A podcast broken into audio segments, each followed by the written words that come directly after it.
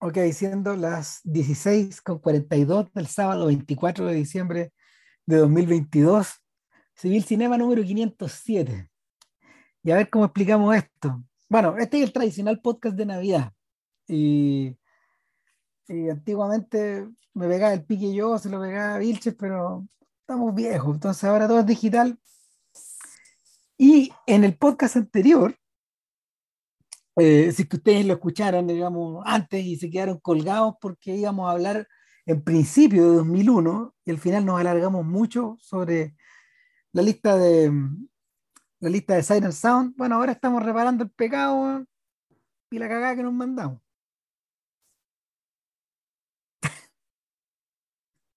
y Vilchen no dice nada.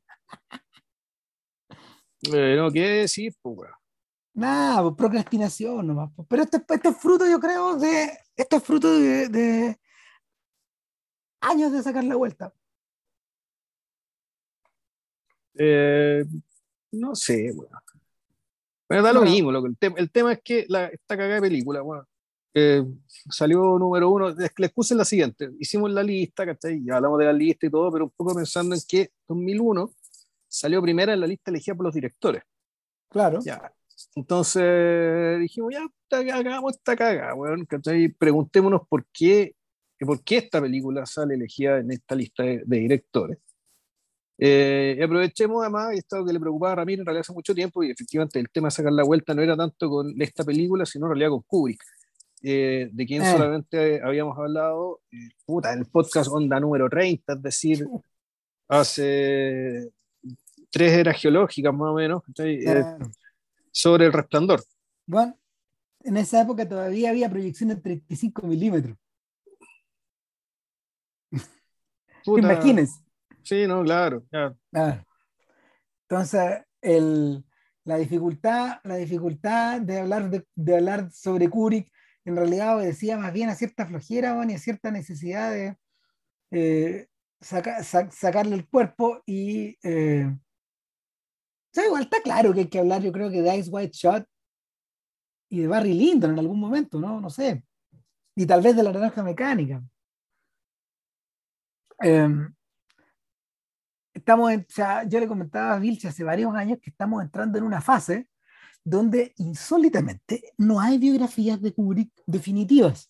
Existe, existen dos en realidad, la de John Baxter, eh, que, era, que era el texto clásico, y una que salió a finales de los años 90, de un escrita por un montajista llamado Vincent Lobruto, que después... Pero antes que todo, el, y aquí pues, el podcast se va a alargar, pero la verdad que no se alargue mucho. ¿Qué mierda define que algo es definitivo o no? la ah, editorial que vende el libro no, o no, no. básicamente los años y años y años que pasan en que nadie decía hacer ni una wea ni una biografía nueva porque básicamente está todo dicho. Yo creo que, eh, mira, para terminar el argumento, lo que, lo, que, lo que está convirtiéndose en medio definitivo en Kubrick es que los tipos empezaron a sacar libros directamente acerca de las películas. Eh, eh, el personaje parece estar superando la capacidad de un puro biógrafo. Entonces lo que existen, por ejemplo, son estos libros, son estos libros como de, de de los archivos, de los archivos eh, cinematográficos de Kubrick, en fin. Pero hace años ya existen libros acerca de cada película. Hay uno del Doctor Insólito, hay otro sobre 2001, que es de Michael Benson, que no es nada de malo, y hay, otro de Barry Lyndon, hay otro de La Naranja Mecánica, hay uno de Ice White Shot, en fin. Eh, y, qué, ¿Y qué es lo definitivo? Yo creo que también tiene, tiene la, la impresión que hay alrededor, la impresión que hay alrededor de eso es eh, que no, que no existe interés en volver a, en volver a escribir sobre estos directores importantes en, en un tamaño más o menos grande. Por ejemplo, en, lo que se refiere a Orson Welles, eh, Orson Welles ya está como en la categoría de Dylan, porque hay mini bibliotecas que pueden ser solo sobre Orson Welles y siguen saliendo. No parece haber una visión definitiva. Sí, bueno, es que ahí también entra otra, otra, otra cosa, El, está el tema de que tanto Dylan como Orson Welles son personalidades fascinantes, El, y, públicamente fascinantes. Yo, yo, sospecho que Kubrick era un tipo más bien reservado que hablaba a través de sus películas. por lo tanto, es entendible, digamos, que, el, que lo que él, su aporte a la cultura no era solamente, no, no, era él mismo como personaje, sino sus películas. Hay Cosa que con Wells y con Dylan no puedo decir no, porque estos personajes también era lo que hablaban, las entrevistas que daban, La, el hecho de ser una personalidad. O sea, ¿cómo, será, ¿cómo será que esta semana salió una entrevista sobre Dylan que eh, resultó tan larga que al final el medio que la publicó, el medio que la publicó eh, refería en sus tweets a que en bobdylan.com iba a salir la entrevista entera. Ahí, no, no, no en el medio que la publicó, digamos, el que la pagó. Digamos. Eh, mira, lo otro es que yo creo que hay sujetos que, hay sujetos que efectivamente consiguen aproximarse a su personaje de una manera más definitiva que otros. Eh, en el caso de Joseph McBride, por ejemplo, este biógrafo de este, este crítico y biógrafo de Steven Spielberg, por ejemplo, la biografía de Steven Spielberg que hay eh, y que continuamente es eh, que continuamente es reeditada en la de él. Y lo mismo ocurre con la biografía que él escribió sobre Frank Capra y sobre todo con la biografía que él hizo sobre, acerca de John Ford, que tiene como mil páginas más o menos. Aún así uno siente que se queda corta, pero en fin. El, eh, en realidad depende. Yo creo que tal, tal como tú dices, eh, el problema con Kubrick es, un que es un personaje opaco. Y es un personaje que en realidad eh, los hechos de su propia vida palidecen ante la magnificencia de las obras. Claramente. Sí, claro. Ahora, dicho eso, 2001, a ver, la volví a ver anoche y yo creo que por primera vez después de un buen rato, yo uno, no sé cuántas veces uno ha transitado por 2001, eh, al contrario de lo que uno crea, no es una película, no es un filme de gratificación. No. No, no, no, no, no. Eh, en parte porque las imágenes son tan poderosas que en realidad lo que parece ocurrir con 2001 es que se quedan contigo y la película queda fresca, o la impresión de haber visto la película en algún momento o en otro momento queda muy fresca en tu cabeza. Entonces, uno queda, con la, uno queda con la sensación de que no tiene ganas de volver a verla porque ahí está, todavía está dentro. No, y aparte que la gratificación muchas veces tiene que ver con una tiene que ver con la, la, perfección o la redondez de una historia. Es decir, algo que comienza, se desarrolla, se cierra de manera tan perfecta en todos sus cabos y todo el asunto, digamos, ¿cachai? Y aquí claramente eso no ocurre. En, por ninguna parte, por ningún lado y en ningún momento y de forma deliberada. No, no, y de la hora tampoco, porque el, el, la, película deja realmente tantos cabos abiertos que en realidad la, gente como eh, después se corrió con alivio una entrevista donde Kubrick más o menos explica el final, más o menos lo que él pensaba respecto a ese final. Y, y para colmo, lo que él explicó es bastante decepcionante. Malo, es, es, muy, muy decepcionante eh, para La, la, magnificencia de lo que vimos. Y ahí tú entendís por qué ante eso, eh, y si eso es la verdad, ahí uno entiende por qué Tarkovsky después decía hacer Solaris. Claro. Pero llegaremos a esto en su momento. A su manera, Solaris es un postscriptum de esto. En, en, muchos sentidos. No existe, Solaris no existe sin 2001. Claro, no, no, por mucho que existía la novela de existía la novela de Lem y todo el asunto, digamos, pero claramente esto tenía, ¿cómo se llama esto? Tenía que ser respondido a eso. A ver, mira, quizás habría que empezar a preguntar si esto creo que lo habíamos dicho al final del otro podcast, ¿por qué razón los directores eligieron 2001? ¿Qué es lo que ven ahí? perfección formal, eh, unidad de ambición, de propósito y de resultado, eh, un diseño que supera, eh, que supera la estructura dramática, que supera la estructura de espectáculo que el cine tiene, o, o, en último término, no sé, el, estar en presencia de algo que más bien no se parece tanto a una película como a una ópera, en el fondo. Bueno, es, buena la, ¿cómo se llama esto? La, la mención a la ópera porque efectivamente esta película tiene una abertura, tiene un intermedio y tiene un cierre musical, igual que una ópera. O sea, tú no, uno que esté viendo la cuestión en un computador, que está ahí, eh, tú sentís que en esta cuestión hay un, hay un telón aquí, medio al medio. O sea, esto está hecho, está, su, su estructura, digamos, eh, su, su, su, gran estructura eh, es, es, una estructura de ópera o de teatro. Tú puedes ver el telón, la cuestión tiene actos claramente definidos. Eh, y, y, claro, pero eh, naturalmente que esto creo tiene que ver con su, o sea, el, el, el hecho de, de, usar esta estructura de un siglo pa pasado hace, hace, bastante tiempo, digamos, que aunque sus hijos todavía tenían bastante salud, digamos, en los teatros, en los teatros y óperas del mundo, eh, para, por el contrario, hablar de eh, tal vez de lo que podrían ser las historias del futuro, ¿cachai? Y, o de cómo podrían ser las historias del futuro, ¿cachai? Con esta estructura del pasado. Y lo más interesante, con una forma de narrar. No estamos hablando de una estructura en actos, sino estamos hablando de una forma de narrar que eh, también terminó convirtiéndose en, en el futuro, eh, creo yo. Eh, y yo creo que eso es lo que está siendo, eso es lo que está siendo reconocido, digamos, en la, en la lista. Naturalmente, cada uno de los directores que la nombró, la nombró por razones distintas, pueden ser razones eh, así bien historiográficas o, o reflexivas desde, desde, la disciplina, o pueden ser razones completamente biográficas, personales, respecto de lo que sintieron cuando vieron la película y bla, bla, bla. Ahora, no, a nivel individual, naturalmente no sabemos por qué le eligieron, digamos, pero yo creo por qué está ahí. Yo creo que está porque el, porque yo creo que esa es la primera película mainstream que, que eh, que opera con este nivel de, de, la, de la mega elipsis, ¿cachai? Esto de contarte. Ese es el otro detalle, claro. Con estos, con estos, eh, con estos trozos aparentemente inconexos, ¿cachai?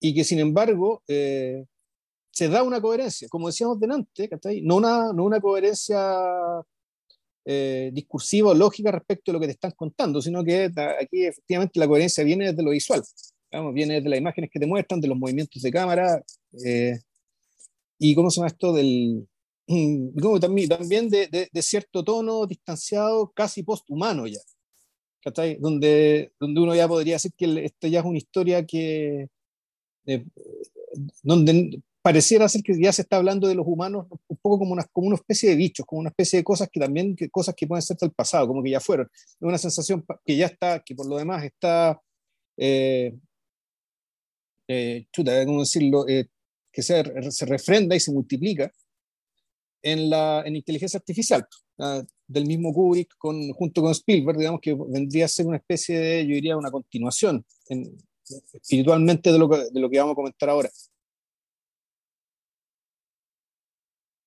Eh, a ver, en estricto rigor, para pa, pa hablar un poco del, del, momento en que, en que Kubrick se interesa por se interesa por, por la ciencia ficción, no hay una fecha cierta, pero lo que sí, eh, lo que sí puede atestiguar un ejecutivo, un, no, perdón, un publicista de, de, Columbia Pictures que estaba trabajando con Kubrick en la promoción de Doctor Strangelove a finales del año 63, es que Kubrick le menciona a este sujeto que él está interesado en hacer una película acerca de la vida extraterrestre.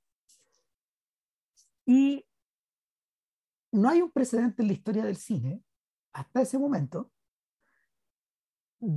que se acerque a el, la historia del cine de ficción, que se acerque a, a los intereses que Kubrick tenía al respecto. Estamos hablando de una época de platillos voladores, de gente que viene del espacio, de sujetos que vienen en paz o en guerra, de trasuntos de guerra fría, de plan 9 del espacio sideral, de platillos voladores de cartón de, de rayos láser y, y porquerías directamente dedicadas al público infantil. Pero, pero sí existe un precedente en el mundo del documental. Y es que todo indica que Kubrick parece haber visto un documental que se llamaba Universe, que de hecho está en YouTube, dura media hora, y es un documental que produjo la National Film Board of Canada. Y eh, lo interesante de, lo interesante de, de Universe es que eh, hasta parece de alguna manera estructurada un poco en torno a la propia idea de a la propia idea de Kubrick eh, acercándose hasta a esta suerte como de espectáculo de espectáculo visual o de espectáculo sonoro auditivo. De hecho mira escucha escucha cómo empieza Universe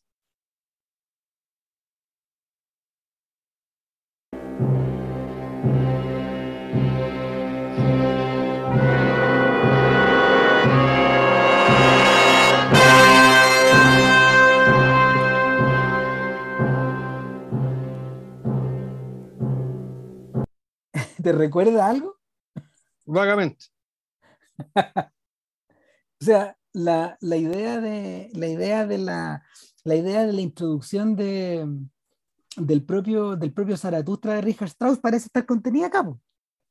Y es una imagen del espacio, viene un letrero del fondo que dice Universe, y, y, claro, y después viene una especie de cortometraje acerca de la vía, perdón, acerca como de la de las condiciones, la estructura, la imagen del espacio vista a través de los astrónomos.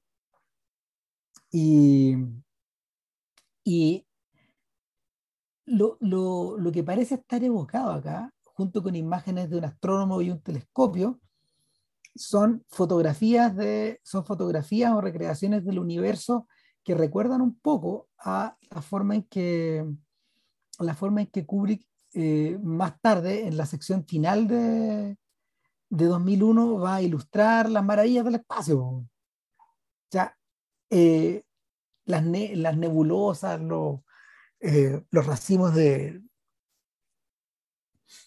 ¿cómo se llama? De estrellas jóvenes o de estrellas viejas, en fin. Todo este tipo de cosas parecen estar reflejados en, en The Universe como si, como, si, como si lo que estuviéramos viendo fuera el espectáculo de un, eh, de un planetario un poco así. Y hay algo de eso en 2001 también. O sea, sobre todo al final, no sé si tanto al principio, yo creo que yo creo que lo que, lo que, lo que, lo que, cambia, lo que cambia las apuestas acá efectivamente es lo que decía JP recién, la elipsis, es decir, eh, este tramo que va desde el ascenso del hombre, que interesantemente eh, pareciera continuar hasta que aparece una, hasta que aparece, ¿cómo se llama?, una, una imagen de, de, Júpiter, 18 meses después, ese es el segundo intertítulo, y el tercer intertítulo es el intermedio, y el cuarto intertítulo es el intertítulo de Júpiter más y más allá del infinito. Entonces, el, en idea mía o lo que se refiere al ascenso del hombre llega más, llega más allá de la historia de los monos como si Kubrick, como si Kubrick incluyera la elipsis esta al interior de esa... Sí, pues, no, pues sí, es que ahí eh, es cuando el, mono tira el, tira el hueso hacia el cielo, y ahí se produce este, justo este corte tiene un nombre técnico, el corte en que tú tenías una, tienes un montaje en que dos objetos que básicamente tienen el mismo movimiento, la misma forma, digamos, que se hace una continuidad de, uno al otro. Sí, claro. Claro. O sea, entre el, ¿cómo se llama esto? Entre el, el, el hueso, digamos, y una, y una, nave, y una nave espacial o una, una nave que está orbitando, digamos, en torno al, en, torno al, en torno al planeta. Tierra, claro. Claro. Y, claro, y eso se produce dentro de la sección. Y que está subiendo y está cayendo al mismo tiempo. Claro. Claro, esa es la idea. Eh, pero claro, eso está dentro de la sección. No hay que, uno, tiende, uno tiende a pensar que la sección del ascenso del hombre se acaba ahí. Y en realidad Kubrick nunca dice nada al respecto. Ahora, el, en cierta forma, la sección, la segunda sección del ascenso del hombre, la que tiene que ver con el mundo en el cielo, con, con los astronautas, con, con, o, con, o, con, Haywood Floyd, en el fondo. O sea, ni siquiera, son, ni, ni, siquiera son astronautas. que tenemos es, claro, el, tú lo que tienes es una especie de, eh, de, de escala, un satélite que está, que, que, está orbitando en torno a la Tierra para estar cerca de la Luna, porque básicamente ese, ese satélite orbitando es el que te eh, en la escala para después ir, de, ir a la Luna. Claro. es, una, es una, una, estación de paso. Entonces, claro, aquí lo que hace aquí lo que hace Kubrick es, puta, es mostrarte esta, una hipermodernidad, Con, donde ya prácticamente están muchas, como, como diría Marshall Berman, muchas contradicciones resueltas, está todo limpio, hay, no hay gente o hay muy poca gente, no hay, eh, básicamente no hay sociedad, hay mucho orden, hay mucho tiempo, no hay apuro, todo funciona como un poco como, de, como esa sensación de cómo debería ser. El, y claro, aquí lo que tienes es que a un, un sujeto importante eh, eh, va, tiene, tiene que ir a la luna y pasa por acá. Y esta pasada por acá eh, es importante básicamente porque los pocos diálogos, esta película tiene muy, muy poco diálogo, en que, claro, la parte del diálogo en que explican qué es lo que está pasando, digamos, que se, se dice aquí. Pero al mismo tiempo, que también es un despliegue, un, un, un, despliegue de la de una estética hipermoderna, digamos, que volvemos, donde en que Kubrick básicamente da cuenta de lo que él cree consistiría un desarrollo humano, digamos, Y, y, tecnológico y humano, de que haría posible el que lleguemos a vivir lo que eh, él nos está contando en la película. Ahora, hay un pequeño detalle. Uno también puede interpretar esta segunda sección del El ascenso del hombre em, como, una, como una versión más sofisticada de lo que vimos antes.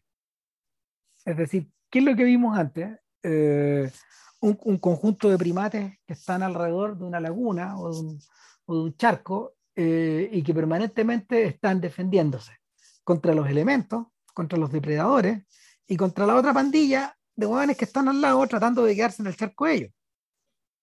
Eh, cuando Haywood Floyd va al aeropuerto, al aeropuerto, que es un aeropuerto cuando, cuando va al aeropuerto y cuando llega a esta estación de paso, se encuentra con un conjunto de eh, científicos soviéticos, Grigori, Elena y unos cuantos más que, están aludidos por nombre, eh, y que le preguntan en forma no tan discreta acerca de qué es lo que está ocurriendo en Clavius. Clavius parece, parece estar eh, identificada con una base estadounidense o una base occidental, eh, anclada cerca de un cráter enorme que, es Taiko, en la Luna, y donde aparentemente han, bueno, han estado ocurriendo algunas situaciones que eh, o son confidenciales o son medias trágicas o en realidad efectivamente hay control de la información severo porque algo está pasando. Es Taiko, Taiko y Clavius vienen a ser la charca en la que los monos se están revolviendo, en torno a la que los monos se están revolviendo de nuevo.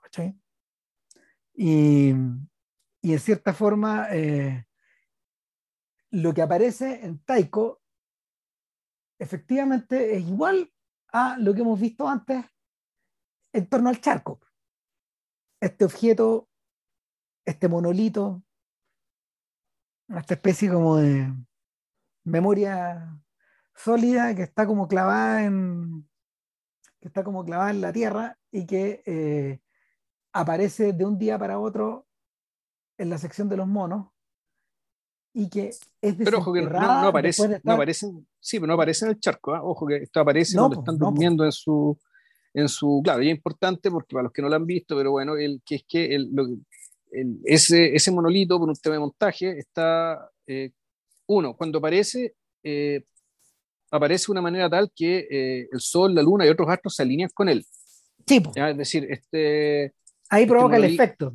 Este monolito supuestamente, claro, es una, podría ser que está alineado con otras cosas y uno puede decir, bueno, esto, esto es una antena que recibe algo. Es una, una o la extensión de una realidad cósmica que no ocurre siempre, pero cuando ocurre tiene un efecto. Y aquí el efecto es que el, eh, uno de los monos aprende a usar un utensilio.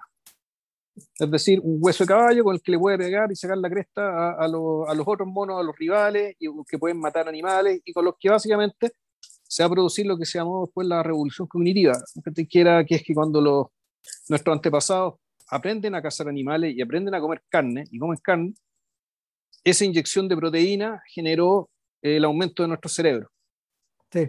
¿Ya? Y, proteína arriba como para que crezca. Claro donde para que el cerebro crezca, empiece a desarrollar funciones, eh, funciones cerebrales ya más complejas que permitieron que evolutivamente le hayamos sacado la cresta al resto de los animales de la especie y tengamos el planeta al borde del desastre.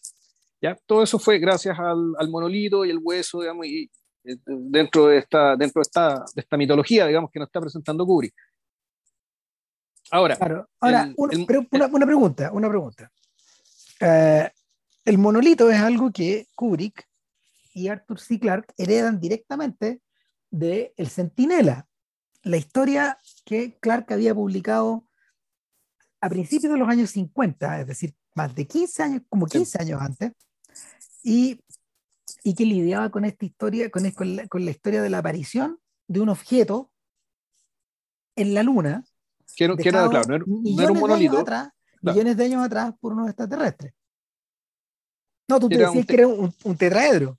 Era un tetraedro, tenía una forma de pirámide y, y Kubrick no le convencía mucho la forma, entonces encargó una agencia de diseño eh, y la agencia de diseño se le ocurrió esto, en el fondo una, barra, una mega barra de chocolate plana, eso, eso es el monolito.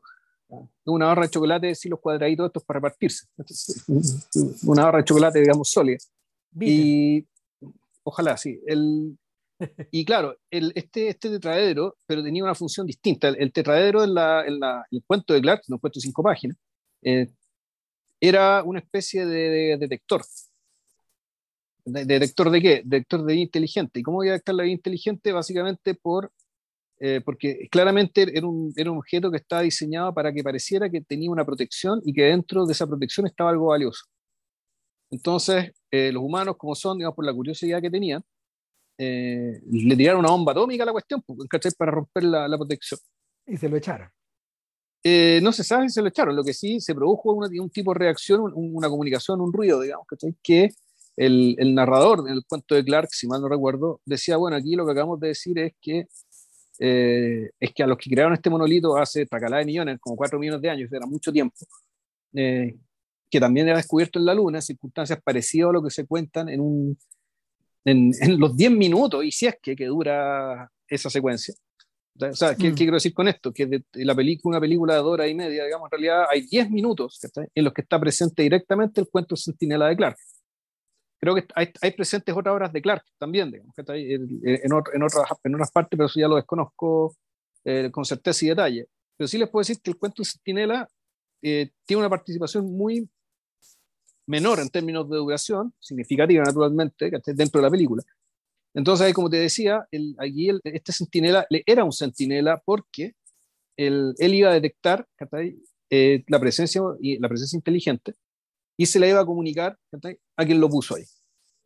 Entonces, el, el, el cuento de Clark termina con la, con la, con la idea de que, bueno, eh, creo que más temprano que tarde vamos a conocer a las personas que hicieron esto y que pusieron esto. ¿Por qué? Por lo que acabamos de hacer.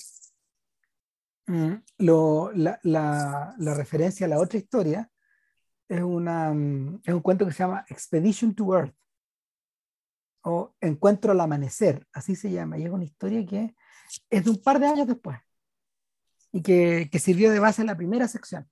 Y es una historia, eh, es una historia acerca de, un grupo de científicos que se encuentra en un sector eh, retirado de la Vía Láctea, eh, a 100.000 años, a 100 años luz del, del, centro, y en ese planeta descubren una raza de, de primates muy similares a la, a la, que, a la que ellos pertenecieron alguna vez.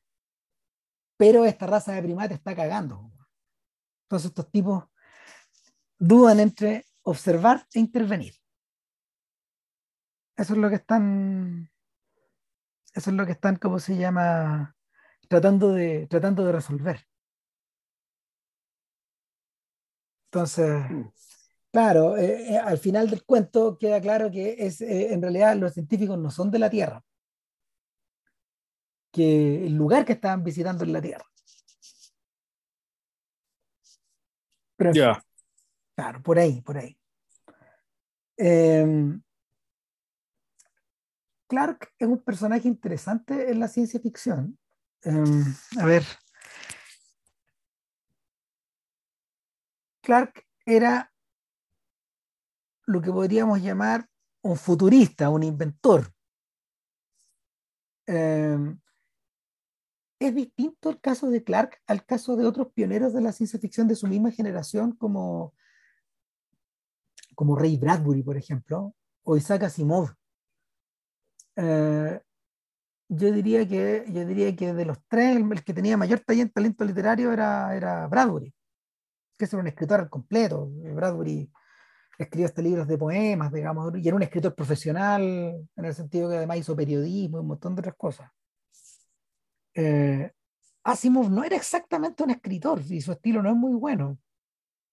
Y, a lo que Clark a lo que Clark más bien aspiraba era una suerte como de conceptualización de, de elementos y de, de tramas que podían redundar eh, en, a ver, en inspiración para desarrollos tecnológicos, como realmente ocurrió. O sea, Clark hizo algunas proposiciones astrofísicas que después, se, que después resultaron ser ciertas en torno a la superficie de, de algunas lunas de Júpiter, en fin.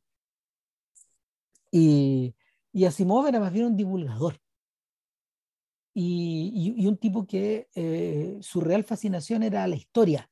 Entonces la, la, ciencia ficción que Asimov escribía, efectivamente, tal como ocurre en Fundación, tiene bases históricas. En la repetición o en la reinterpretación o en la relectura de... Eh, de la caída del imperio. Claro, y, no, y, los distintos, las distintas las distintas novelas de este gallo en el fondo pueden reinterpretarse así efectivamente, además, no sé, pues Asimov en algún, alguna parte también él publicó una historia de Occidente, eh, como contada en fácil, por ejemplo, ese tipo de cuestiones. Y, claro, Clark en ese sentido era el matrimonio perfecto para un Kubrick, que, eh, cuyo acercamiento a las cosas era más bien analítico. Se tiene que haber llevado muy bien, me da la sensación. Y el periodo, el periodo en que estos sujetos conceptualizaron eh, las bases en torno a las cuales eh, se filmaría más tarde 2001, tiene que haber sido bien feliz para ellos, me da la sensación. Porque es un mundo que está poblado al completo. Eh, no deja de... es, un mundo que, es un mundo que reimagina eh, vuelos de aviones más allá de, más allá de la atmósfera, por ejemplo, que, incorpora, que incorpora elementos de vuelos comerciales, eh, más de alguna cuota de humor. De hecho, cuando Haywood Floyd trata de ir al baño, bueno, hay una, hay una introducción, lea esto por favor antes de usarlo, bueno, y claro, tú lees, tú, tú, tú leí eso con ganas de ir al baño, no alcanzáis a llegar. Pero, pero hay que leérselo entero para poder usarlo, para poder, para poder usar el excusado sin, el excusado sin gravedad. Sin, que quede flotando la maldad. claro, sin que te, sin, claro, sin que te roce la mejilla. Bueno, sí, claro. Eh, ahora, donde realmente esto se pega un salto, se, pega un salto tremendo, es efectivamente en las escenas del espacio. Eh, partiendo de la base de que en realidad son el estándar todavía, no voy O sea, Interestelar, que podría ser eh, el intento más acabado de, de, hacerlo de verdad, junto con recientemente High Life de Claire Denis, son películas efectivamente que contaron con asesoramiento en serio de, de la última generación de astrofísicos, eh, chuta, siguen pareciendo 2001. No hay, no hay gran diferencia.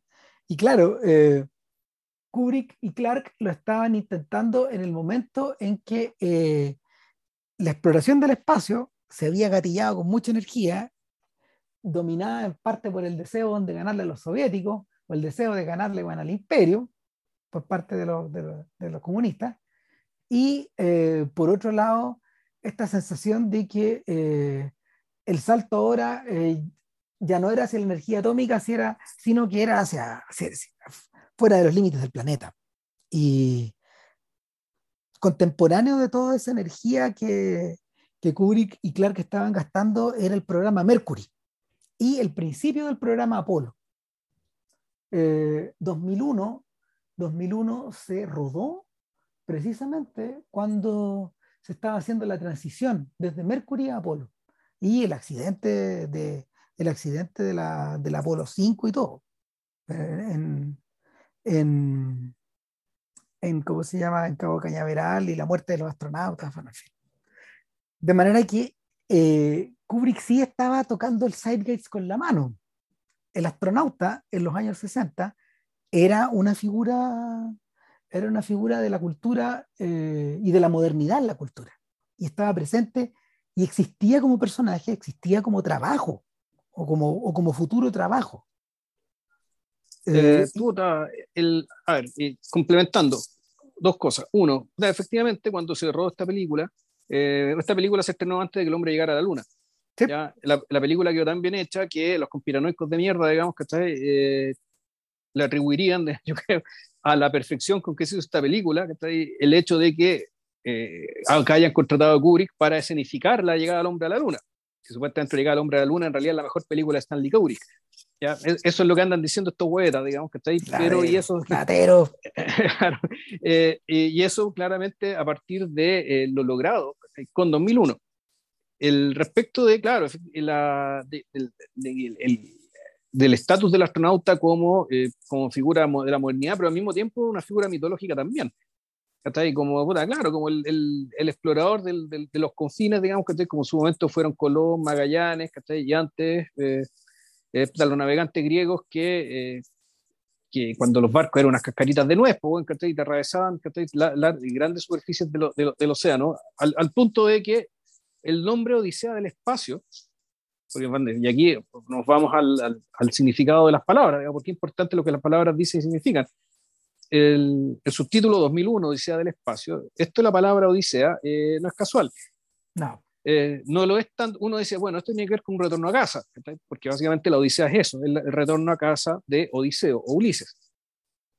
Eh, no es tanto eso, sino que el sentido de Odisea tenía que ver con que ellos querían rescatar con esa palabra el hecho de que los astronautas de, de, aquel entonces y los de ahora también, en el fondo eran, hacían lo mismo que estos navegantes griegos que, que atravesaban el Mediterráneo de un lado a otro, que salían a explorar y salían a, ser conocido eh, aquello que antes era desconocido. Entonces, el, el, fondo era, era una comparación eh, también, una especie de el, de vuelta, de que hemos, hemos, vuelto un periodo histórico como comparable a la exploración que, hicieron los griegos respecto del Mediterráneo y su, y su, y su contorno. Básicamente, eh, es volver a... No, y, y es, es, es, la continuación del impulso de Magallanes también. Y, y, de Shackleton y de la porrada de Hillary y la porrada de exploradores que llegaron hasta los bordes. Claro, y los que se perdieron en el camino también. Ahora, cabe, cabe preguntarse si acaso esa odisea incluye el ascenso del hombre, como, como, como si todo fuera una, una suerte de gran continuo, de gran relato. A mí me da la impresión de que sí. Y en ese sentido, eh, en ese sentido eh, es imposible no mencionar al Árbol de la Vida de Terrence Malick como una película en la misma dirección, con esta idea de juntar el todo y la parte, de jugar a la sinécdoque con la vida con, con, con, con, la creación del universo y la vida de una familia en Texas. La vida de la familia del director. Claro. Entonces, juntar, juntar, eh, juntar lo local con lo global, juntar lo efímero con lo eterno, juntar eh, el movimiento, el movimiento individual con un gran movimiento colectivo de la especie. Um, yo, creo que esta, es que, yo creo que esta película en realidad no tiene, no, no tiene apelación privada. Relevante, es decir, lo, lo, que les pasa a las familias de, de Bowman o, del, o, de Frank Poole, o Frank Poole, Sí, eso, eso, no, eso no es relevante. Yo creo que eso es parte de la anticipación nomás. Eso es parte de, eh, de, concebir cosas que efectivamente después pasaron. El hecho de que tú pudieras hablar telefónicamente con imágenes, eh, y que pueden mandar fotos, Y, y, y, otras cosas, y otras cosas más. El, pero respecto a eso mismo, insisto, hay una distancia poshumana. Creo, que el, o sea, que yo creo que en cierto sentido la eh, Kubrick y probablemente también Clark ya están pensando posthumanamente. ¿Por qué creo eso? Digamos?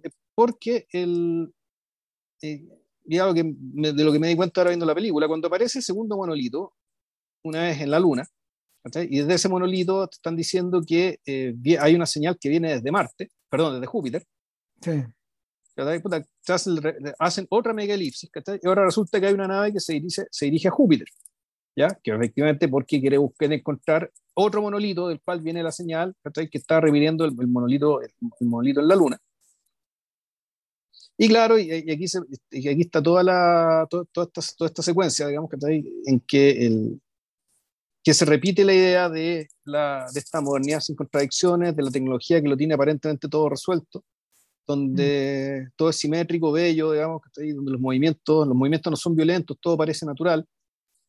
Eh, donde está este famoso estudio, este estudio, un estudio que gira, que lo crearon allá en, allá en Inglaterra, donde la, cámara no es la que se mueve, la que, se mueve el estudio, si mal no recuerdo. Esto cuando va girando, cuando va dándose vuelta. Bueno, volvemos ahí, es algo, que, es algo que Kubrick había probado en el viaje del avión, que seguramente debe haberse hecho al mismo tiempo, inspirado, inspirado en, la, escena, en la escena de eh, la habitación giratoria de Royal Wedding, de Stanley Donen, con, con Fred Astaire y Hermes Pan. Ellos fueron los que, los, que primero, los que primero consiguieron eso de una manera, eh, algo que también se había hecho en el cine mudo, pero los que primero consiguieron un estudio que girara eh, con la cámara, que, con la cámara, con, una cámara, con una cámara que filmara de forma continua fueron ellos. Entonces eso refrenda un poco la idea de 2001 como una obra musical también. Eh, el, mira, respecto de, respecto de la, respecto como de la presencia de los personajes, eh, yo, creo que, yo creo que esa pregunta se la tienen que haber hecho a Kubrick, la de haber contestado con, con, con, su clásica, ¿cómo se llama? Con sus clásicas tácticas disuasivas, pero es interesante que eh, hay una cierta funcionalidad. Eh, a ver, Kubrick está, Kubrick está haciendo esta película en un momento donde el trabajo de los actores del método se había convertido eh, en uno de los garantes de la industria hollywoodense. Los actores del método llevaban trabajando con esas técnicas, con esas técnicas de memoria emotiva, etcétera, básicamente durante los últimos 15 años, liderados por, por, por, por, Marlon Brando, por James Dean, por Paul Newman y toda una generación de, de, de alumnos de Lee Strasberg y de Stella Adler. Sin embargo, lo que, lo que, lo que parece estar sugiriendo Kubrick es una especie de, una especie de, actuación en clave funcionalista eh, que no es tan distinta al uso de los modelos de Bresson. Precisamente en un momento en que Bresson está llegando al paroxismo de su sistema con Muchet y con Baltasar, al mismo tiempo. Con Olazar Baltasar. Y, y, y al mismo tiempo que eh, Jacques Tati está intentando algo similar con Playtime. A la vez. Estas tres cosas son contemporáneas. Tati Bill es contemporánea de, de 2001. Y el, una, bueno, no sé, la hija de Haywood Floyd es Vivian Kubrick, pues la hija de Kubrick. Uno, puede, uno puede especular que el propio, el propio, el propio papá estaba jugando a lo Pipping Tom, digamos, a presentarse ahí como, como a, probar el efecto Kuleshov en su hija.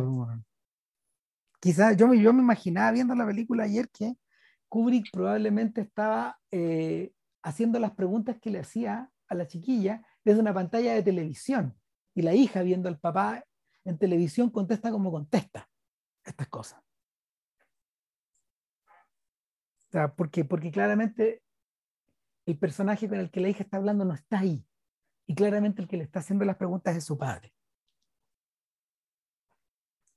Y se ha puesto, puesto en esa situación eh, la aparición de Frank Poole y de David Bowman en las escenas siguientes eh, se vuelve intensamente impersonal. Eh, Frank Poole es el, el, actor que interpreta a Frank Poole es el mismo actor de Model Shop, que, que, que fue filmada inmediatamente después. Es el mismo no, fíjate que no me acordaba. Sí, el mismo actor. Sí, originalmente Model Shop iba a ser protagonizada por Harrison Ford, que, era una persona muy cercana al matrimonio de verdad con, con Jack Demy. Con Jack Demy. Pero, pero claro, Ford no tenía, Ford no tenía ni, un, ni un pergamino. En cambio, este man había actuado en 2001. Entonces, rápidamente quedó, rápidamente, rápidamente quedó incorporado, digamos, a la, a la película, para pesar de, para pesar de, de mí. Pero el, eh, son actores de rostro intensamente impersonal, Lo bastante como para poder conversar con Al 9000 de una manera media desenvuelta también. Puta, bueno, el tema de HAL 9000, eh, yo creo que es como la otra, es como el otro, de, haber sido el otro shock, ¿cachai? Para la, para la imaginación de los espectadores en los años 60. Sí, sin duda. La, posibilidad, claro, de tener, un, de tener una máquina que en el fondo parece ser un humano, que termina teniendo reacciones humanas, y que, bueno, y con esto también está anticipado Blade Runner. Blade Runner sale aquí. Sí. El, el, hecho de que en Blade Runner además sean, sean antropomorfos y no se puedan, eh, claro, y, en un momento que se lleguen a, ¿cómo se esto? A, no sean distinguibles, eh, claro, eso le agrega, es otra capa sobre el asunto, digamos, pero el, ¿cómo se llama esto? La, la aparición, la posibilidad de tener, de, de, enfrentarte, dialogar con y depender de una inteligencia no humana, eh, por una parte es, es, parte, yo creo que es, parte de, de, lo inquietante y lo visionario y lo que causó el impacto que causó en las audiencias en su momento. Ahora, lo que pasa es que lo que pasa es que la idea del autómata, hasta ese momento en la historia del cine, tenía otra, tenía otras fuentes. Eh, uno piensa, por ejemplo, en la Eva futura de, de Metrópolis. Que, que, claro, ahora que, ahora, que hay más, ahora que hay más trozos de Metrópolis, la sopa se espesó más todavía, porque, porque es más complejo el personaje. Pero, pero, ese, pero esa Eva eh, o, esa, o ese autómata eh, al mismo tiempo eh, adquiere el carácter de musa, adquiere el carácter de estatua, se encarna en una, en una actriz, en un, en un personaje, en una actriz que, que, efectivamente es una de las protagonistas de la película, es decir, funciona a varios niveles, eh, y es medio contemporáneo de la aparición del otro autómata, de Frankenstein. Los robots de, hasta ese, hasta, hasta, hasta ese instante, los robots de la ciencia ficción todos eran, eh, tendían a la, a la antropomorfia, eh, el robot de el robot Robbie, el robot de, de, Forbidden Planet, este remake de ciencia ficción de La Tempestad de Shakespeare, eh, en clave sci-fi, pero en clave también low-fi, digamos, porque, porque, porque los, efectos, los efectos eran ahí nomás. Se parecen más a los de Star Trek. Eh, bueno, todos esos aparatos tenían locomoción, tenían, tenían extremidades, tenían cabeza. Yo creo que lo que, lo que desconcierta en, en, en, el caso de AL 9000 es su incorporeidad, eh, que en el fondo es, es otra de los... mira, me parece, me parece que... Me parece que me parece que Robert Kolker en ese libro The Cinema of Loneliness lo expresa bien cuando dice que en realidad eh, el mundo, el mundo de, el mundo en el que Kubrick empieza a habitar ahí ya no es un mundo dramático en el fondo, sino que es un mundo digital. Y, y es, un mundo, es un mundo donde eh, el cerebro adquiere, adquiere presencia cinematográfica sin necesidad de estar en forma, sin necesidad de estar plasmado de manera corpórea. Bueno, eh, eso es cierto hasta por ahí nomás, porque en rigor el HAL 9000 en realidad es el cerebro de la nave. Es decir, la nave entera la nave entera es su cuerpo. Es un panóptico. Y, tiene un sistema, no, y, no solo eso, no solo todo lo mira, sino que todo lo ejecuta, es decir, ella regula la temperatura del cuerpo, es decir, es un, cerebro que es capaz de tomar decisiones, que tiene toda la información, pero además puede ejecutar, incluso un cerebro más perfecto que el nuestro respecto a nuestro propio cuerpo. Claro, se habla mucho de que Al no falla, de que Al no duerme, de que Al en el fondo mantiene todas las funciones vitales de los tres científicos que van en animación suspendida, que eso también debe haber llamado mucho la atención, eh, la idea volvió a usarse rápidamente eh, en el planeta de los simios y debe haber estado flotando también en, en ambientes en ambiente científico eh, en la era, previendo que el abastecimiento de alimentos en los largos viajes espaciales del futuro iba a ser difícil. Sí, bueno, y aparte, y además con el hecho de que la, tenían que estar suspendidos, ¿cachai? Porque el, por el tema de relatividad son, viajes son realmente largos. O sea, eh, gente va a morir, digamos, si lleva una vida, una vida normal adentro en términos del tiempo. Ahora, el, el, el, problema es que, a ver, en las grandes odiseas, en las grandes odiseas tú dependías de eh, efectivamente el objeto que te trasladaba, la nave, en el fondo. Ahora, la nave, en la época, en la época de, de Vasco de Gama y en la época de, en la época de Magallanes, era, era efectivamente controlada a través como del sextante y de los instrumentos de, de, los, de los rudimentarios instrumentos de navegación a través del cielo, a través de las estrellas. En este caso, toda esa, toda esa, toda esa tarea ha sido relegada a, a, la, a la computadora, cediendo una iniciativa fundamental, cediéndole el control a la máquina, pero al mismo tiempo, eh, paradojalmente, convirtiéndose los propios astronautas en parte anexa a la máquina, partiendo de la base de que HAL es la nave, ¿o no? De que el astronauta se convierte en un parásito de la nave.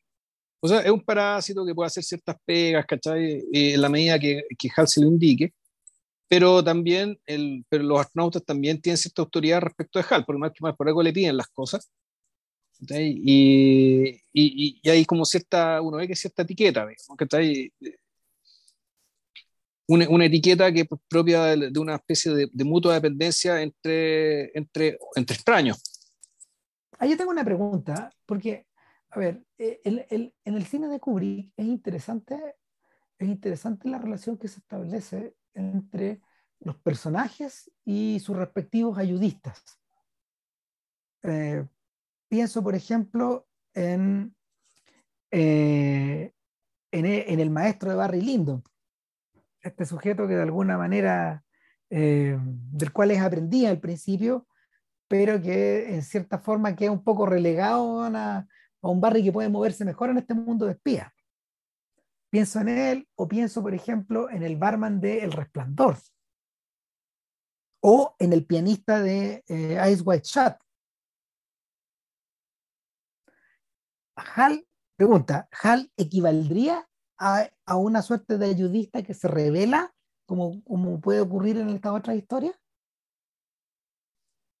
A la, eh, rebelión, a la, rebelión, de la máquina ante el dominio hegemónico o, o, o, al revés, ante, ante lo que es percibido como un dominio débil, soft, por parte de, de la máquina? No, la verdad, no lo sé. Yo creo que sí, no es casual que el, así como el hombre aprendió a usar el palo, digamos, y despierta, despierta respecto a su propio poder. Cuando aparece el, el monolito, el primer monolito, para mí no es casualidad que eh, que HAL toma conciencia de lo que es y lo que puede hacer cuando aparece el segundo monolito. Es decir, el segundo monolito, eh, para mí, básicamente aparece para despertar a HAL. Para, para, producir en el fondo la. El, ¿Cómo se llama? La, ¿cómo, cómo, cómo se llama ese efecto? La, lo que aparece en GER, lo que hemos discutido algunas veces, la, puta, es como, eh, es como, es como decirlo, es que la máquina adquiere conciencia. Claro. Adquiere cierta conciencia, lo que eso puede, puede, implicar dos soluciones, o sea, eso puede, puede llevar a dos lados. Uno, que esta máquina puede convertirse en una conciencia antagónica, digamos, y por lo tanto enemiga, digamos, de, de quien la creó. Y ahí tenéis bueno, todas estas todas estas todas estas ciencias ficciones, Terminator y cosas por el estilo, digamos. La singularidad, eso es lo que... Ah, claro y que lo hablamos en Jerry y todo el cuento. Pero la otra pata, que también es bien interesante, es que, eh, que, la, que, si la, que si esta maquinaria digamos, puede despertar conciencia, puede generar una conciencia propia, también perfectamente puede convertirse en una extensión de la conciencia humana. Es decir, que los humanos que desaparezcan pueden dejar su conciencia y pueden seguir existiendo, solo que con otros cuerpos. Y con inteligencia, arti inteligencia artificial. Y, y, claro, quería decir la idea de inteligencia artificial, donde no, no, es que, si bien los humanos los ven como una especie de enemigos que los quieren destruir, en realidad lo que son estas máquinas van a ser los nuevos humanos, o lo que, lo, lo, que lo, lo, que la humanidad va a dejar tras de sí. viendo la película, viendo la película anoche me acordaba del final, de este final bien emocionante de, las partículas elementales, que refiere a lo mismo, porque eh, en los narradores o el narrador eh, de, de, las partículas elementales, la novela de Welbeck, la segunda novela de Welbeck, eh, efectivamente son, vienen a ser estos dioses que han superado la etapa de los humanos y que, y que aparecen que aparecen sugeridos a partir del, de, de, de, los descubrimientos de las líneas de investigación de, de, uno de los personajes, de uno de los hermanos protagonistas de la, de la novela, sí. De la novela, claro. Y eh, es un libro que está aparentemente escrito desde el futuro, en memoria y en homenaje a, a la humanidad. Claro, y particularmente el personaje que, que básicamente creó la salida. ¿ya? Porque si, el tema es, si la, humanidad como está, está condenada a ser destruida, por lo tanto hay que salir de alguna manera.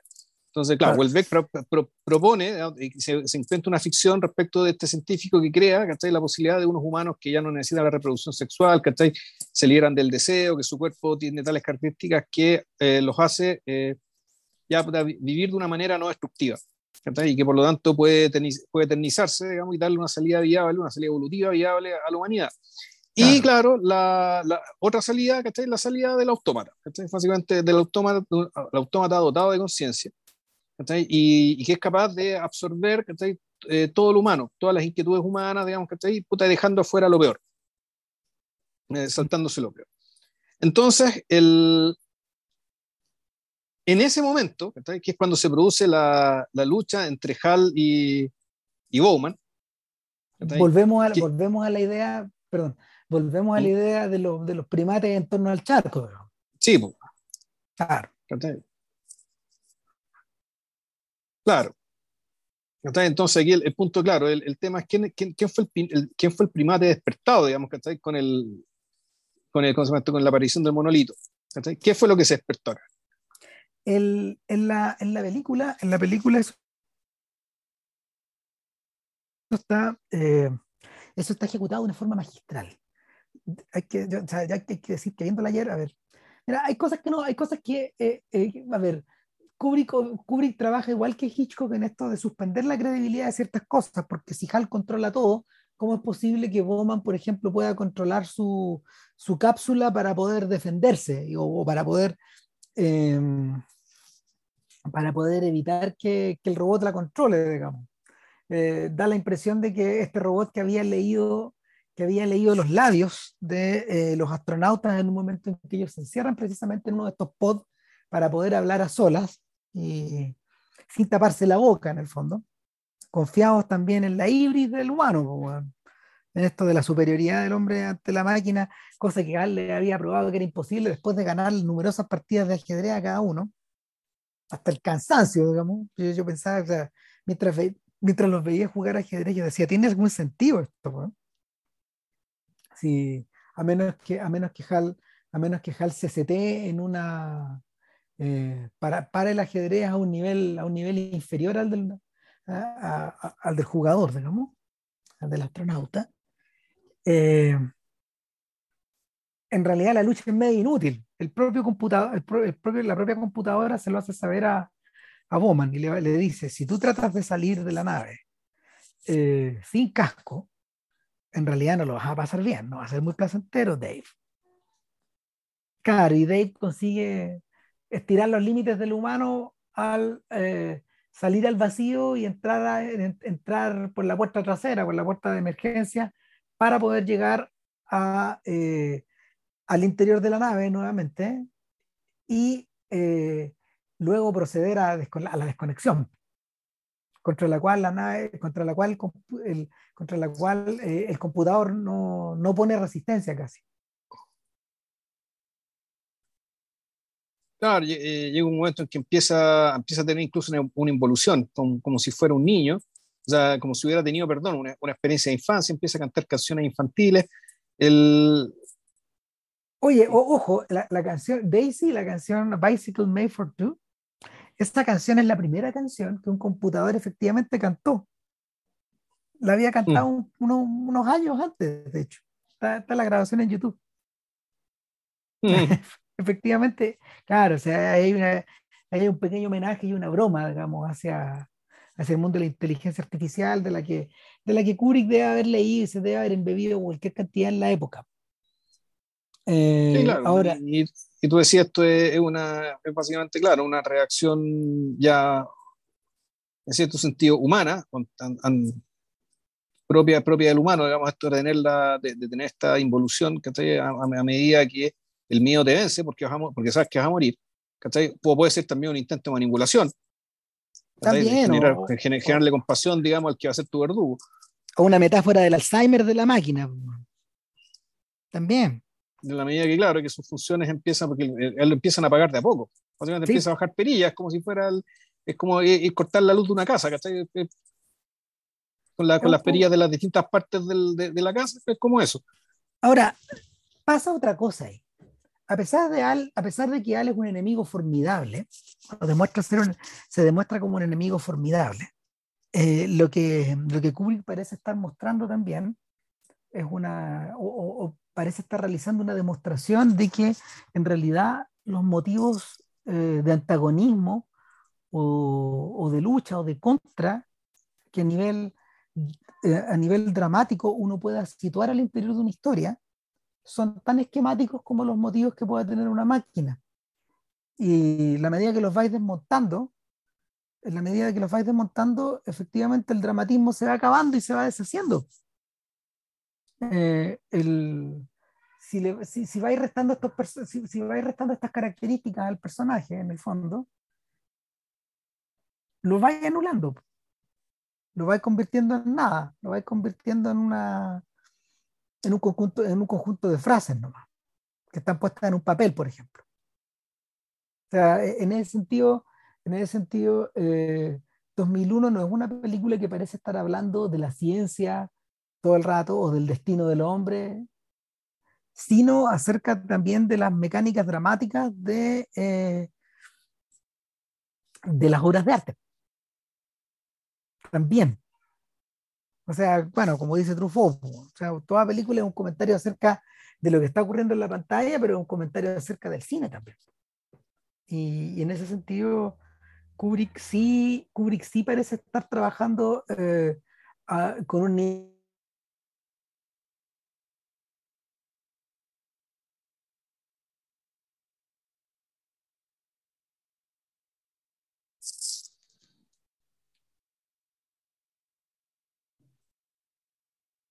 ¿Aló?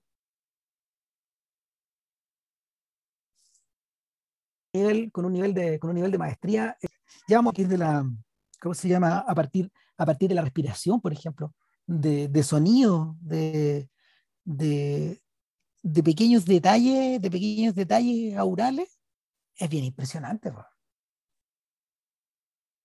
Ram, hace como un minuto que no te escuchaba un carajo, güey. Así, no, sé qué, no sé qué estoy hablando, güey. No, hablé, hablé, de, hablé, del sonido de, hablé del sonido de 2001, de la manera en que está editado. Ah, una maravilla, po. Qué insólito, es insólito, sí. O sea, puta, cuando, cuando uno, cuando uno ve, cuando uno ve eh, la guerra de las galaxias después, o sea, es, de, es, juego de niños por al lado de esta cosa. Años después. O sea, no, no, es una una especie de esfuerzo insólito. No, se pasó. Tanto que en realidad ya no podéis jugar a imitar a 2001. En eso al menos no, porque se notaría demasiado. Es que, hay que bueno, ahí pasa el, eh, pasa el dos efectos. Pues, o sea, llega un momento en que tú así lo mismo que hace 2001, no porque quieras imitarlo, sino porque realmente te das cuenta de que no hay otra forma de, eh, tratar seriamente el asunto. En, por ejemplo, o sea, si cuando estás en el espacio eh, hay silencio, si queréis ser fiel, digamos, a lo que ocurre en el espacio, que efectivamente en el espacio hay silencio, porque básicamente no hay oxígeno por el cual pueda, y no hay aire por el cual pueda circular ninguna vibración sonora. El, lo que hace 2001 es tan seminal, eh, es tan creíble, es tan, está tan bien hecho y más encima funciona tan bien ¿cachai? en el plano dramático que, que, que efectivamente creo que claro, ahí te fija el estándar por, eh, estándar por muchos años, ¿cachai? tal vez para siempre ciertas cosas.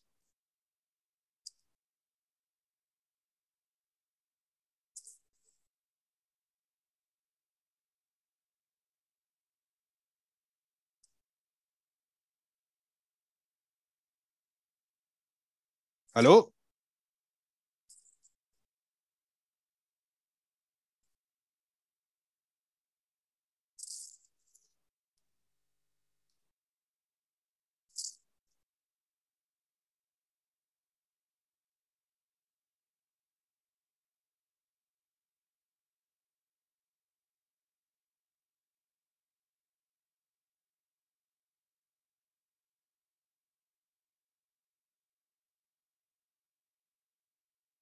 ¿Aló?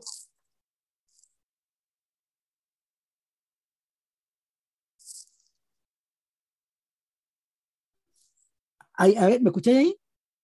Ahora recién te escucho. Ah, ya, ok. No, lo que pasa es que eh, da la sensación, da la sensación que Adastra es un, es un buen ejemplo eh, de, de, intentar independizarse de algunas zonas de 2001. Tú no la has visto todavía, ¿cierto? No. Claro, eh, pero el problema es que Adastra, al tratar de independizarse de 2001, resulta queda subserviente del corazón de las tinieblas de Conrad. Entonces, nada, una cosa por otra. Ahora, antes de que se nos olvide, y tomando en cuenta que queremos hacer un podcast corto, yo, que, yo creo que hay que concentrarse en Júpiter y más allá del infinito por un rato, en el sentido de esa escena. Eh, por largos años, por largos años esta secuencia, la secuencia, la secuencia final de 2001, eh, ha sido, a ver, ha, se ha convertido en una especie como de faro, ha sido parodiada, al mismo tiempo ha sido homenajeada. Eh, al menos un par de generaciones la utilizó para fumarse unos tremendos caños bueno, al final de la película. Eh, o alucinar con, con diversas sustancias. sustancias. Eh, sin embargo, sin embargo, yo creo que quienes han tratado como de sobreinterpretar no les ha ido muy bien siempre. Eh, el mayor interés, el mayor interés de, la crítica en la, al momento del estreno de 2001 radicó precisamente en esta escena, en esta escena del final. Se le preguntó incontablemente, incontables veces a Kubrick, y Kubrick en realidad hizo un poco lo que hacía David Chase cuando le preguntaban por el final de Los Sopranos. O sea, trató de explicar buenamente lo que se le ocurrió, pero se quedó corto siempre la obra lo superaba. Además, lo que parece estar, lo que, lo que parecemos estar presenciando ahí, en el fondo, es el desenlace de, eh, de este enfrentamiento entre el hombre y la máquina. No es la máquina la que va a llegar a la que va a llegar a encontrarse con el monolito, sino que finalmente es el hombre, pero en unas condiciones en las que eh, la propia humanidad del hombre lo que lo, lo, que lo, lo que lo identifica como ser humano queda puesto bajo cuestión y es superado.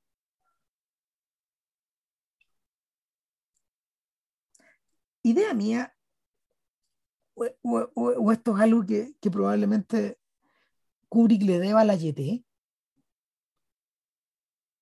¿Qué crees tú? No, no sé, no, no veo, fíjate, no se me ocurre relación. Porque a mí lo que llamó la atención de esta escena era que eh, era una secuencia de etapas, pero donde cada etapa en algún momento contemplaba la etapa siguiente. Es decir, el personaje estaba desdoblado. El personaje se veía a sí mismo. Ah, pero esa es la segunda parte de esta escena, po, porque la primera, ah, sí. es, la primera es la gran volada. Ah, te refería a eso. Claro. Ya. Claro, que, que, en la YT, en la YT hay, hay instantes cuando este personaje viaja al futuro, por ejemplo. ¿Cachai? O viaja al pasado, hay algo de eso ahí.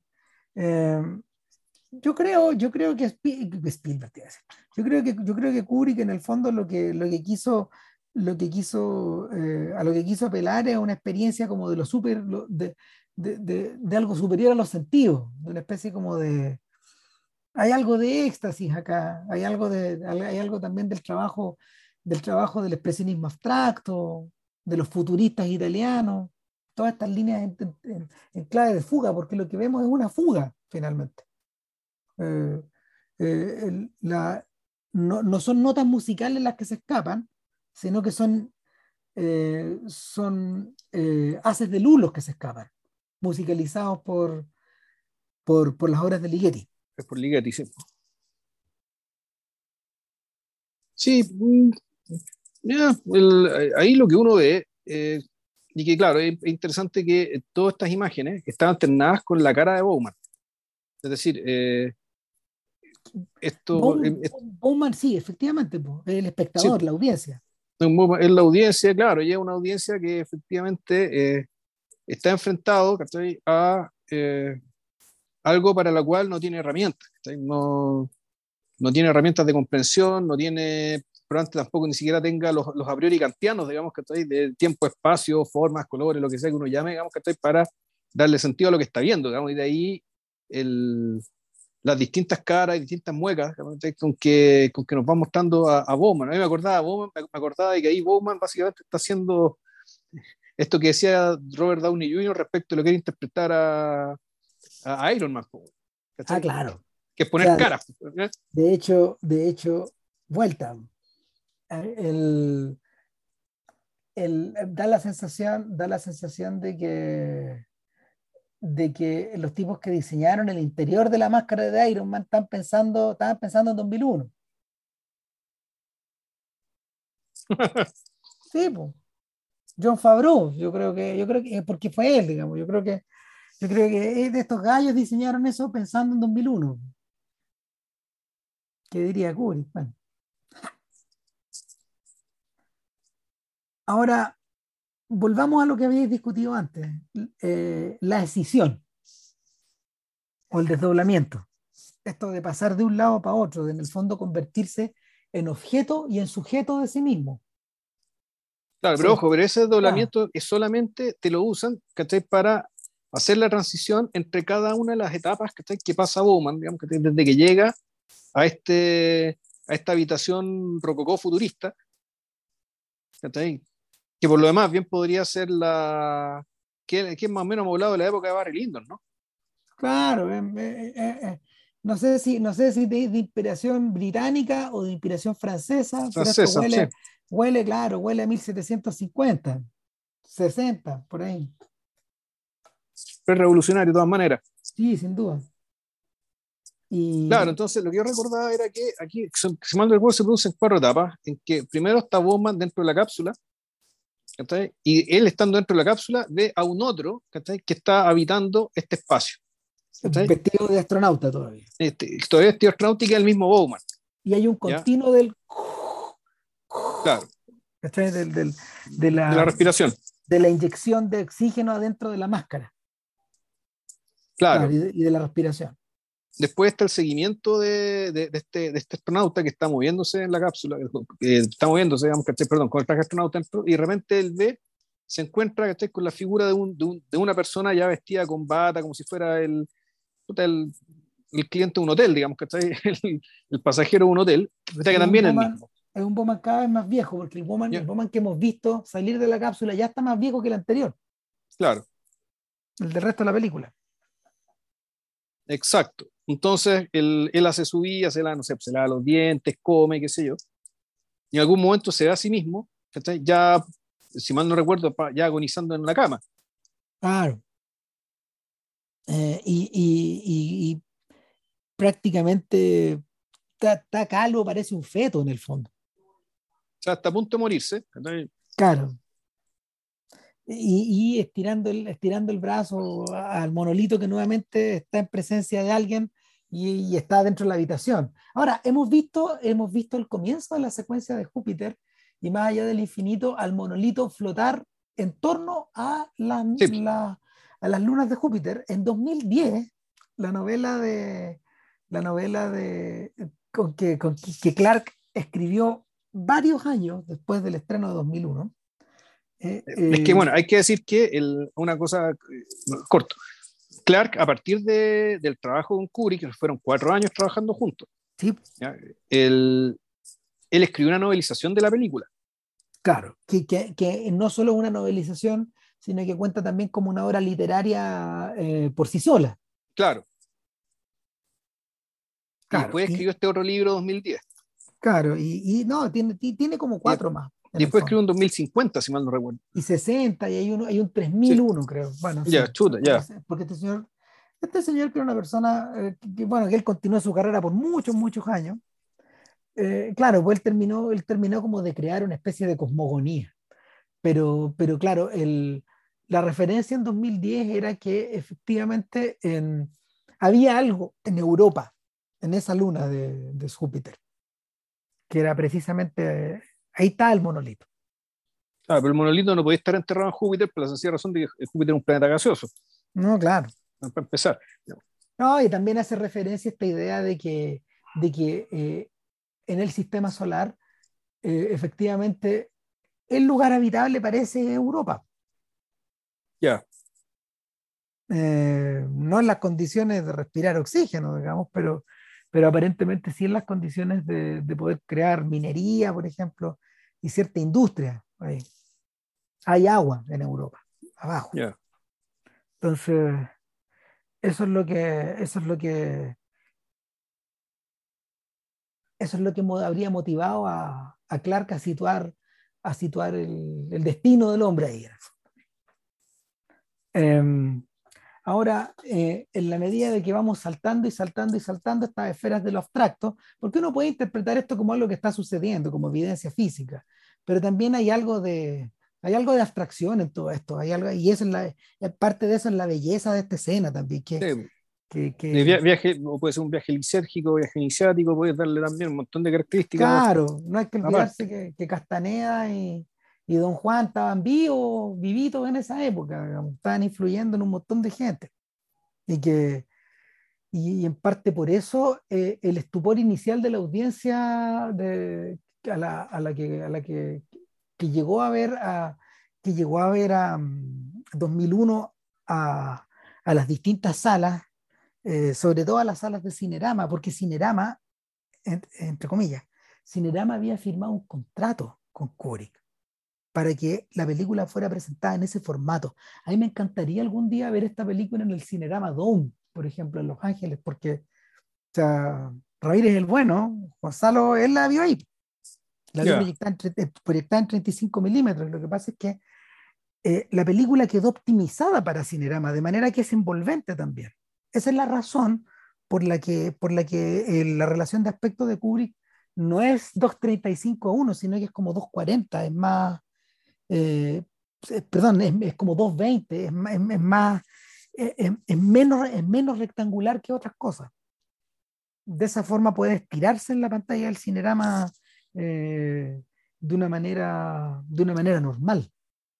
Y debe ser bien impresionante verla así. de hecho, no sé si las tres pantallas del cinerama en el Santa Lucía, en el Cine Santiago, eh, funcionaron de esa forma cuando la película se estrenó en el año 69 acá. Yo creo que sí, es la sensación. Ahora, el... Todo, a ver, todo, esto, todo esto parece redundar, todo esto parece redundar en una especie como de renacer, donde aparece eh, lo que el propio Kubrick denominó Star Child, así se llama este personaje.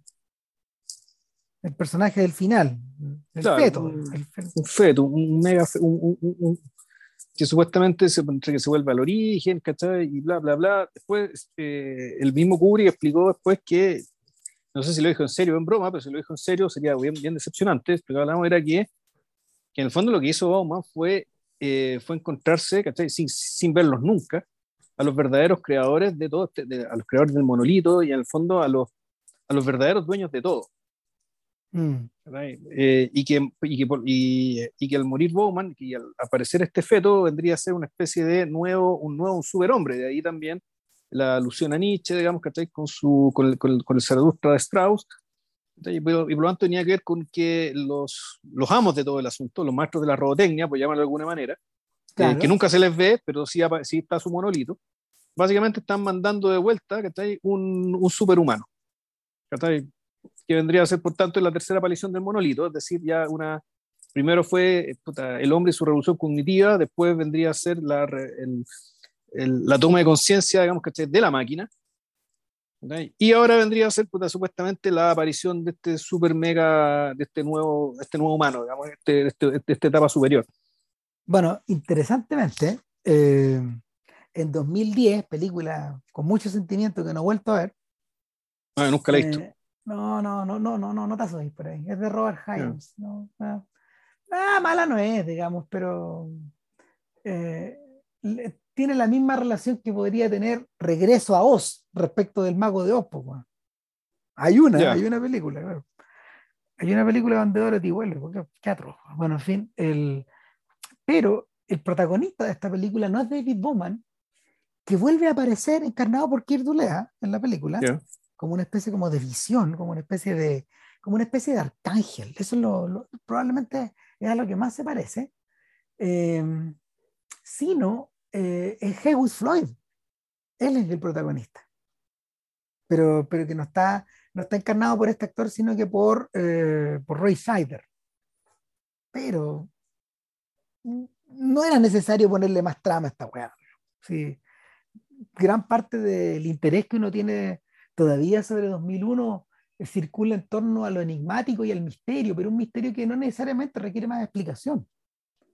Eh, 2001, para, todos los efectos, eh, posee ese mismo misterio que pueden tener, eh, y, yo creo que es deliberado, claro, eh, posee el mismo misterio que pueden tener los caballitos y los rinocerontes y los ositos de la caverna de Choveto, para nosotros.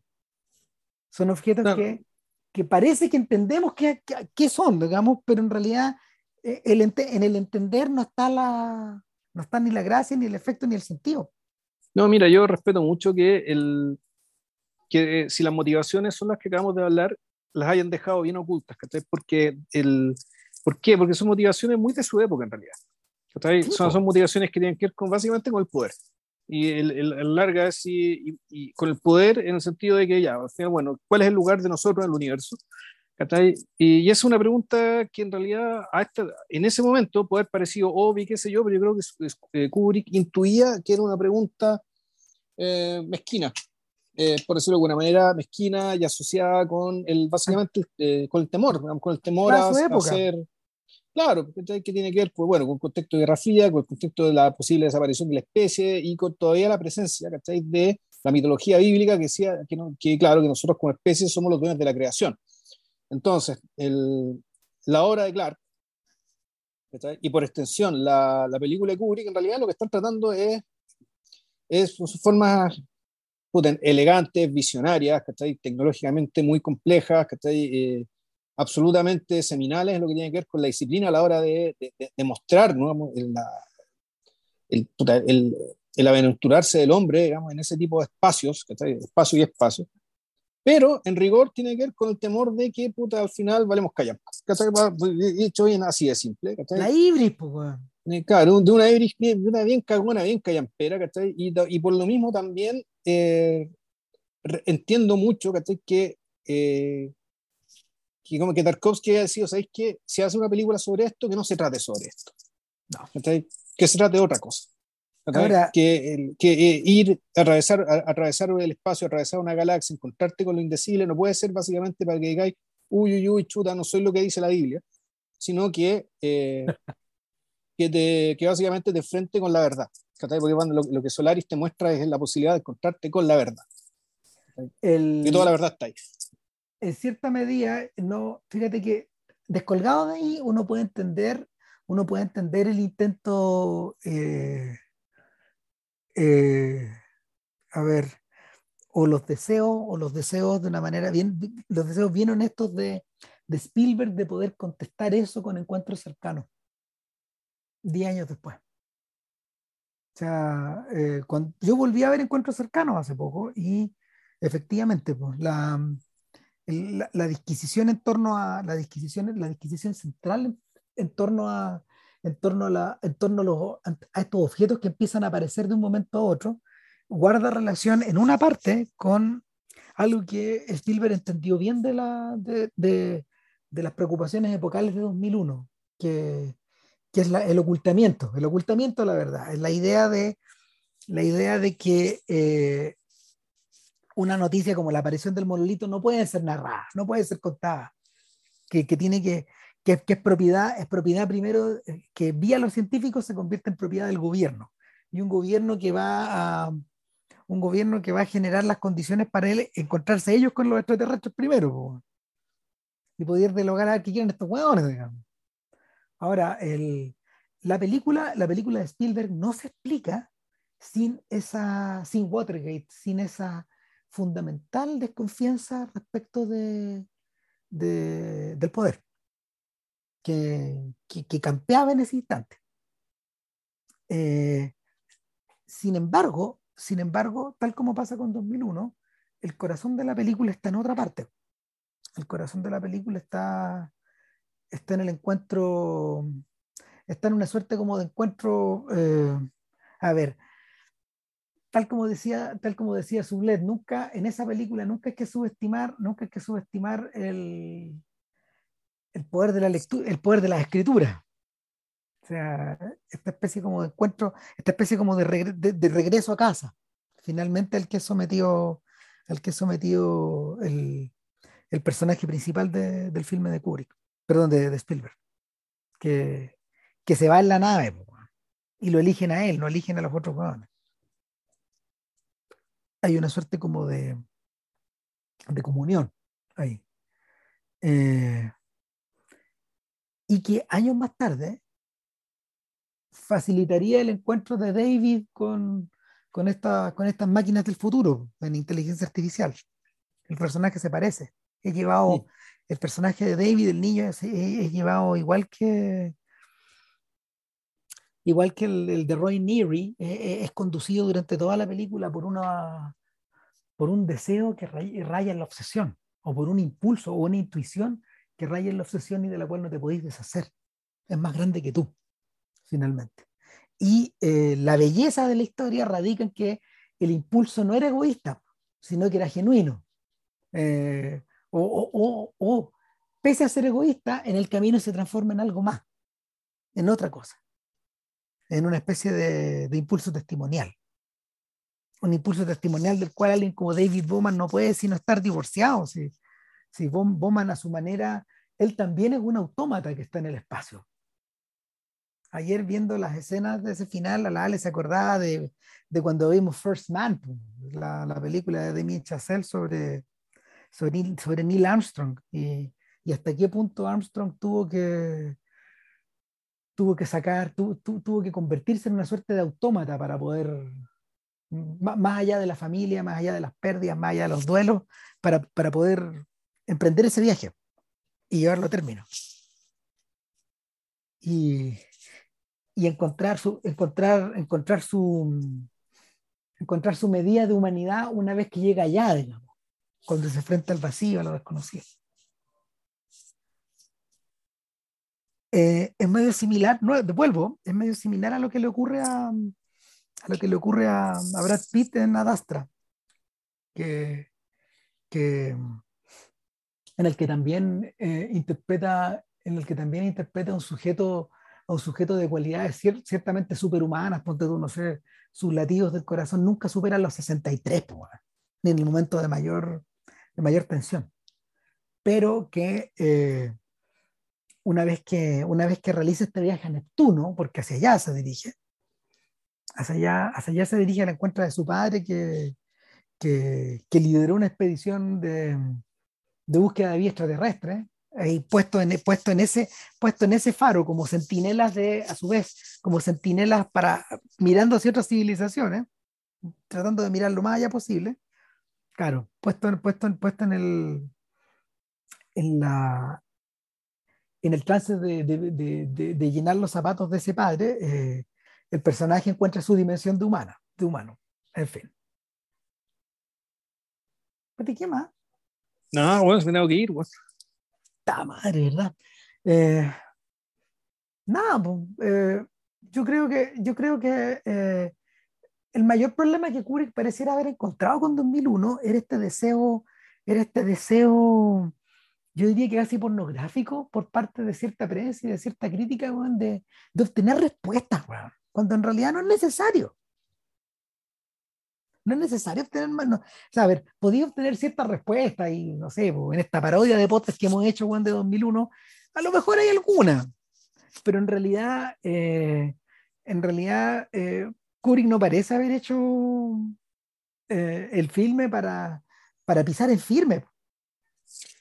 No, pero, pero no entendí. Lo era 1900, insisto, en 1968, una de las primeras películas mainstream que se tira ese tipo de lances. Pues, claro. Eh, esto es yo, yo, me imagino viendo la, lo, que se solía ver, digamos, los cines de aquel entonces, lo que veía la gente, Puta, que eran que era cine bastante bueno, pues muchas buenas películas, muy bueno, mucho mejor que, que, que, lo que lo que hay ahora.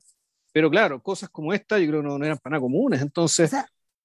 de hecho, te iba a preguntar, ¿hemos visto algo, hemos tenido esta sensación, la sensación de ver algo así en, en caliente nosotros, no? Así de bueno. Mm. O sea, no sé si es bueno, pero así de, tú, de, de contemporáneo, incomprensible, puta Mulholland Drive. Yo creo que Mulholland Drive tenía, para mí era ese tipo de apuesta. ¿Cachai? Puede ser. Eh, cuando, cuando salió hace, hace 20 años ya. Pues. Y, yo creo que yo creo que el intento, el, el, genuino intento de Twin Peaks 3 es hacer eso también. Es navegar por estas regiones como de por estas regiones como de la cabeza, del alma, de lo que se te ocurra, digamos, donde, donde vaya tientas. Claro, donde, donde vaya diente y donde, donde si en el fondo aquí lo que, lo que, con lo que chocamos es que hay una estructura relativa, narrativa que está muy, muy hegemónica, y cuando te salís de ella, eh, queda un poco la cagada, ¿cachai? Entonces los, los, los, buenos artistas son los capaces de, puta, de contar tu cuento coherentemente, ¿cachai? Puta, y de manera contundente, incluso sacando de esta estructura narrativa obvia. ¿cachai? Y eso pasó con esta película. Eh, y, y, pasa cada cierto tiempo con otras, Una de ellas es la que te menciono, pero claramente hay muchas más. Sí, sí, sí, no, pero ahora, pero ahora rizando el rizo y volviendo a la Sight and Sound, es bien posible que entre Con ánimo de amar y Mulholland Drive se juegue el, el, el sucesor algún día de 2001 en esta lista. Porque, porque sí, yo me da la sensación de que parecen ser esas dos películas. O sea, mucho respeto a la señora, a la señora Dielman, pero claro, Jan Dielman obedece a, como lo dijimos en el podcast anterior, obedece a otra, a otra, otra a otro camino en el fondo. Oye, antes de, antes de cerrar, antes de cerrar, eh, quisiera hacer una mención, un saludo a arroba vacante de Twitter, o Don Juan's Rexless Daughter, que ahí está colocando el nombre de, una, de, un, álbum de, un álbum de Johnny Mitchell, eh, puso, hasta que finalmente ocurrió, me tomó cuatro años en escuchar los 500 capítulos de Civil Cinema. Comencé con Nace una estrella y terminé con las bodas de Muriel Bien. Claro, yo le contesté que esa mención, así que le mandamos un abrazo a, a, este auditor o auditora incansable. Por Dios. Por Dios, sí. En fin, un gran saludo. Espero, espero, que haya, espero, espero que no haya sido en vano la escucha. Creo que no. Bueno, eh, y, y, bueno, y, y, ha llegado el momento del gran saludo de Navidad de Juan Pablo Vilche de todos los años. Ah, no, Navidad, de mierda y la concha de su madre. Mira eso. Bueno, gracias por animarnos, eh, eh, gracias por animarnos esta noche, No, de qué, no hay de qué, no hay de qué. ok, que estén súper. Chao. Vale, coraje, chao.